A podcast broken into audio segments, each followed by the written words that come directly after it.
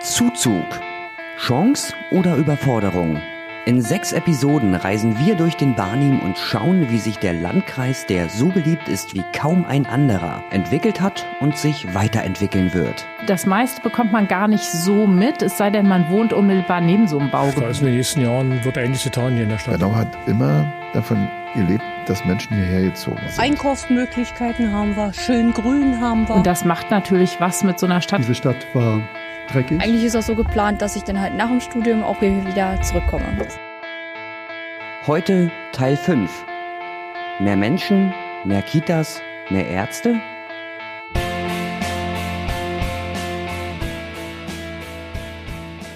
Positive Effekte und negative Effekte. Ein rascher Zuzug, wie er gerade im Landkreis Barnim stattfindet, bringt logischerweise beides mit sich. Das Thema Mieten haben wir in den vergangenen Folgen schon ausführlicher betrachtet, aber das Ganze bringt ja viele weitere Dinge mit sich. Für Barnims Landrat Daniel Kurt überwiegen aber die positiven Effekte, vor allem aus verwaltungstechnischer Sicht. 155.000 Menschen, die im Landkreis gewohnt haben und trotzdem müssen wir Verwaltungsdienstleistungen vorhalten und trotzdem muss Infrastruktur da sein. Und man kann es doch, wenn wir hier schon in Eberswalde sind, am einfachen Beispiel äh, eines O-Busses äh, sich angucken. Die Oberleitung ist da, die Busse sind da und natürlich äh, ist es immer besser, man hat eine Anzahl von Fahrgästen, die tagtäglich damit fahren äh, und die hängt letztlich auch davon ab, wie viele Einwohner in einer Stadt sind und hier in Eberswalde natürlich das Beispiel äh, einer Berufsfeuerwehr. Wenn Sie eine Berufsfeuerwehr haben und Sie haben 30.000 Einwohner, dann äh, kosten, müssen 30.000 Einwohner eine Berufsfeuerwehr bezahlen. Wenn Sie 41, 42, 45.000 Einwohner haben, dann ist klar, dass diese Berufsfeuerwehr auf viel mehr Schultern verteilt bezahlt wird. Und insofern muss man immer gucken, Zuzug hat natürlich negative Seiten, Zuzug hat aber auch positive Seiten. Und ähm, Bestenfalls ist der Zuzug auch damit verbunden, dass Fachkräfte in die Region kommen, die dann in den Unternehmen wieder dringend benötigt werden äh, oder auch ähm, in der öffentlichen Infrastruktur. Also auch Busfahrer müssen irgendwo wohnen und sollen zu uns ziehen. Äh, Krankenschwestern sollen irgendwie zu uns ziehen. Also insofern Zuzug ist auch immer eine Chance für eine Region. Es gibt also mehr Leute, die die Verwaltungsaufgaben bezahlen, die durchaus kostspielig sein können. Allerdings muss die Verwaltung auch mitwachsen. Der weitere Zuzug von Menschen führt natürlich dazu, dass wir Fallzahlsteigerungen in manchen Bereichen haben. Also denke ich klar, dass wenn wir 10.000 mehr Einwohnerinnen und Einwohner haben oder 20.000, dann gibt es eben auch mehr Zulassungsvorgänge in der Zulassungsstelle, weil vielleicht doch jeder sein Auto hat oder zwei. Ähm, das muss man berücksichtigen. Ähm, aber äh, auch ganz andere Herausforderungen, wie zum Beispiel die Frage, wie lange reichen eigentlich die Brunnen unserer Trinkwasserwerke? Das ist jetzt nicht reine Kreisaufgabe, aber wir weisen die Trinkwasserschutzgebiete dazu aus.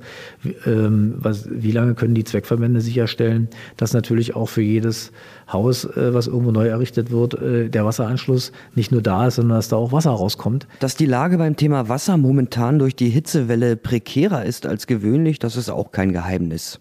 Also ein weiteres Problem, das man lösen muss. Hinzu kommt die Organisation von Naherholung des ÖPNV und vieles weiteres. Also ein bunter Blumenstrauß an Dingen, die bedacht werden müssen. Bei einigen Dingen hängt man auch hinterher, weiß auch Daniel Kurt. Dass es dadurch Unmut gibt, sei verständlich. Also ich glaube, dass ähm, die, die zufrieden sind, in, ja in aller Regel keine Bürgerinitiative machen äh, und hier auf dem Marktplatz stehen oder mir äh, große Briefe schreiben, ich bin der Vorsitzende der Zufriedenheitsbewegung und möchte Ihnen mal danken. Das passiert ja in aller Regel nicht, sondern die Menschen, die, und ich äh, kann das wirklich auch nachvollziehen, die nachvollziehbare Sorgen haben, weil sie sagen, kann doch nicht sein, dass der Bus, in dem meine Kinder zur Schule transportiert werden sollen, jeden Morgen eine Dreiviertelstunde im Stau steht. Diese Sorgen äh, können, nehmen wir sehr, sehr ernst. Aber natürlich ist auch einem Landkreis, sind auch uns die Hände gebunden, denn wir können jetzt nicht einfach irgendwo eine neue Bundesstraße errichten den Menschen dann zu sagen, dass wir teilweise 20 Jahre in Planungsverfahren, in Feststellungsverfahren festhängen, bevor wir überhaupt den ersten Spatenstich in die Erde kriegen, um dann eine neue Straße zu bauen oder eine Straßenerweiterung oder eine Modernisierung. Das kann der eine oder andere nicht mehr nachvollziehen. Ich selbst teilweise auch nicht und verzweifle da regelmäßig drüber. Ähm, und natürlich müsste es uns doch irgendwie gelingen, dass wir mehr äh, Züge auf die Strecken kriegen. Da sagen Ihnen dann die Eisenbahnexperten, na ja, das Gleis ist im Prinzip voll. Wir bräuchten Ausweichstellen. Die haben wir aber vor 30 Jahren alle abgegeben, als wir dachten, wir sind hier eine äh, Region im Niedergang. Ähm, also nicht wir, sondern äh, die Bahn. Und das sind alles Dinge, da muss man jetzt an einigen Stellen wieder die Rolle rückwärts machen. Und das dauert eben. Wir müssen hunderte Verfahrensbeteiligte fragen, bevor wir dies oder das dürfen oder machen. Ähm, wir sind eben nicht besonders schnell bei manchen Verfahren in einer sehr bürokratischen Struktur in Deutschland. Das hat auch seinen Vorteil, weil dann eben nicht irgendwo Wildwuchs entsteht, aber es hat eben auch den Nachteil der Langsamkeit und wir wachsen im Moment schneller, als die Infrastruktur, die öffentliche nachkommen kann. Wir kennen das von Kita, wir kennen das von Schule, wir kennen das von Straße, wir kennen das von Eisenbahn und da gibt's schon auch Leute, die sehr vehement darauf hinweisen, dass erst die Infrastruktur kommen muss, bevor wir jetzt noch mehr Zuzug generieren. Aber das ist eben schwierig, äh, solche Entwicklung abzuwürgen. Und am Ende, ich habe es ja vorhin gesagt, freuen wir uns ja eigentlich auch, wenn Menschen den Landkreis Barnim als Zielort zum Glücklichwerden auswählen. Ähm, insofern müssen wir jetzt da, glaube ich, eher bei der öffentlichen Infrastruktur schneller werden. Aber was wir beitragen können, versuchen wir beizutragen, aber wir sind da nicht allein. Das Ganze kostet natürlich auch Geld. Es muss investiert werden. Um mal ein weiteres großes Beispiel zu nennen, 450 Millionen Euro. Diese Summe wird der Landkreis Barnim bis zum Jahr 2027 in den Ausbau der Kindertagesstätten und Schulen stecken. Der Landkreis wächst rasant und somit müssen auch mehr Kitaplätze und mehr Schulplätze geschaffen werden.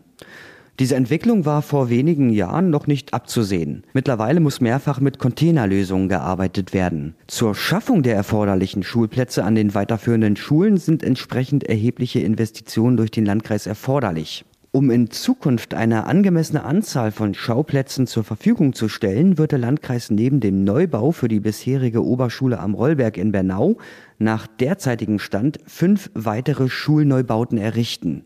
Ja, fünf an der Zahl. Ja, auch im Kita-Bereich wird der Landkreis handeln müssen. Aktuell besuchen 8.318 Kinder eine Kindertagesstätte. Bis zum Jahr 2027 wird diese Zahl voraussichtlich auf fast 9.000 Kinder steigen. Zusammen mit den prognostizierten knapp 7500 Hortkindern ergibt sich ein Platzbedarf von rund 16.500 Kindern. Aktuell sind die Kapazitäten auf höchstens 15.200 Kinder ausgelegt. Es muss also Platz für knapp 1.300 Kinder hier geschaffen werden. Ja, und das Geld ist knapp. Da dem Landkreis abgesehen von den sogenannten investiven Schlüsselzuweisungen vom Land keine weiteren Mittel zur Verfügung stehen, wird die Finanzierung dieser Baumaßnahmen im Wesentlichen durch die Aufnahme von Investitionskrediten erfolgen müssen. Auf gut Deutsch, man verschuldet sich. In den kommenden zehn Jahren werden daher jährliche Schulden in Höhe von 25 bis 100 Millionen Euro für den Landkreis auflaufen. Hinzu kommen für eine Nutzungsdauer von 80 Jahren die Abschreibungen, die zusätzliche Aufwendungen in Höhe von 5,7 Millionen Euro pro Jahr bedeuten. Ja, auch das bedeutet Wachstum. Man muss den Bedarfen gerecht werden und das kostet. Es gibt allerdings auch Bereiche, da gibt es Fehlbedarfe, aber die Kommunen und der Landkreis haben nur wenige Möglichkeiten hier nachzusteuern, da das Ganze auf anderer Ebene entschieden wird. Beim Thema medizinische Versorgung zum Beispiel. Also ich bin sehr, sehr dankbar, dass ich bisher sehr selten zum Arzt muss. Das kann gerne auch so bleiben. Aber ich weiß natürlich aus dem Bekanntenkreis und hier natürlich auch aus den Berichten, die wir hier in der Verwaltung haben, dass der äh, Fachkräftemangel, in dem Fall der Facharztmangel, äh, allgegenwärtig ist. Wir haben eine lange Diskussion über die Frage geführt, auch jetzt wieder Kinderärzte hier in die Region zu bekommen. Ähm, das ist ja nur ein Beispiel von vielen. Ähm, es rächt sich, dass wir in Brandenburg über viele Jahrzehnte keine eigene Medizinerausbildung hatten. Ähm, Im Übrigen ist das keine Aufgabe von Landkreisen oder von Städten und Gemeinden, sondern natürlich eine Frage, wie wir deutschlandweit organisieren, dass wir genug Ärztinnen und Ärzte, auf, äh, insbesondere in ländlichen Bereichen haben. Aber mir ist vollkommen klar, dass die Frage der äh, fachärztlichen Versorgung der kinderärztlichen Versorgung, aber insgesamt auch die Frage von äh, Krankenhausstandorten, wie können wir überhaupt die Fläche versorgen, im Übrigen zukünftig auch mit ambulanten Pflegediensten zum Beispiel oder auch mit teilstationären Angeboten.